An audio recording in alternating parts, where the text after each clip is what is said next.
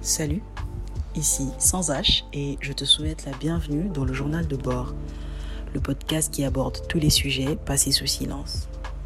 J'espère que tu vas bien. Pour ma part, j'ai la santé, donc tout va pour le mieux. Avant de nous lancer dans le sujet du jour, je vais t'expliquer comment les choses vont se passer ici.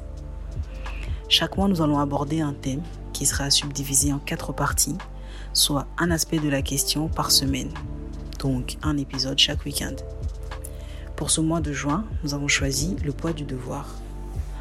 En deux termes simples, le poids du devoir représente la pression mentale et émotionnelle que l'on porte à cause des attentes de notre famille.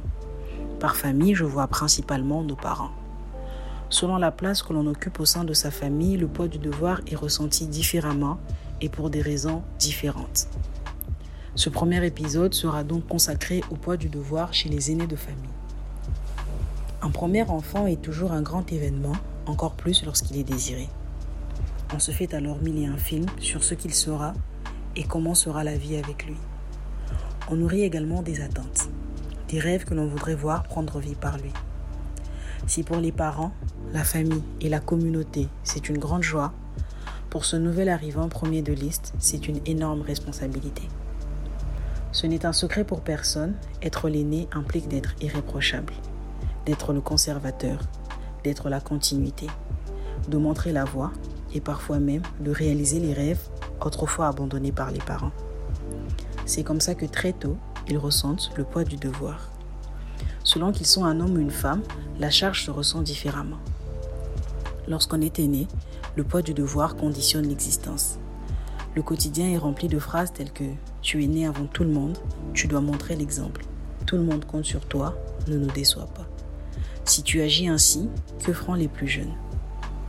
Le droit d'être un enfant ordinaire, libre et insouciant leur est retiré. La liberté de décider, d'expérimenter, ils ne la connaissent pas. Ils sont définis en fonction de la famille. Ils éprouvent donc de grandes difficultés à se former une identité propre. On ne dissocie pas leur choix de celui de la famille. Ils sont exposés à beaucoup de pression, sujets à beaucoup de critiques, mais reçoivent très peu de soutien. Pour les garçons, il y a une grande responsabilisation. Parce qu'ils sont l'image du père, ils doivent donc endosser le rôle. La pression est donc toujours plus grande sur eux parce qu'ils doivent rester sur les plates-bandes dans l'espoir pour leur père de vivre par procuration au travers d'eux. Pour les filles, on espère d'elles d'être une mère pour leur frère, d'être l'archétype de l'épouse parfaite. À longueur de journée, on leur répète Ne fais pas ça, ne te blesse pas, ne choisis pas cette option, ne t'affirme pas trop, les hommes n'aiment pas ça.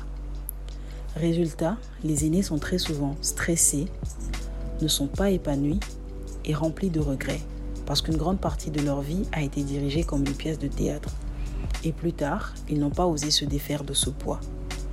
Ils ont beau donner l'image d'être des personnes accomplies et fières d'elles-mêmes, elles gardent ce lourd secret en elles, elles ne sont pas heureuses.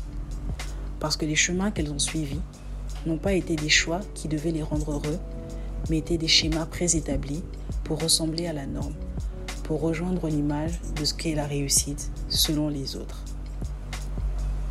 Vous pouvez continuer d'enrichir le sujet et de partager votre expérience via le compte Instagram dont vous trouverez le lien dans la description. C'était Sans H et je vous dis à la semaine prochaine.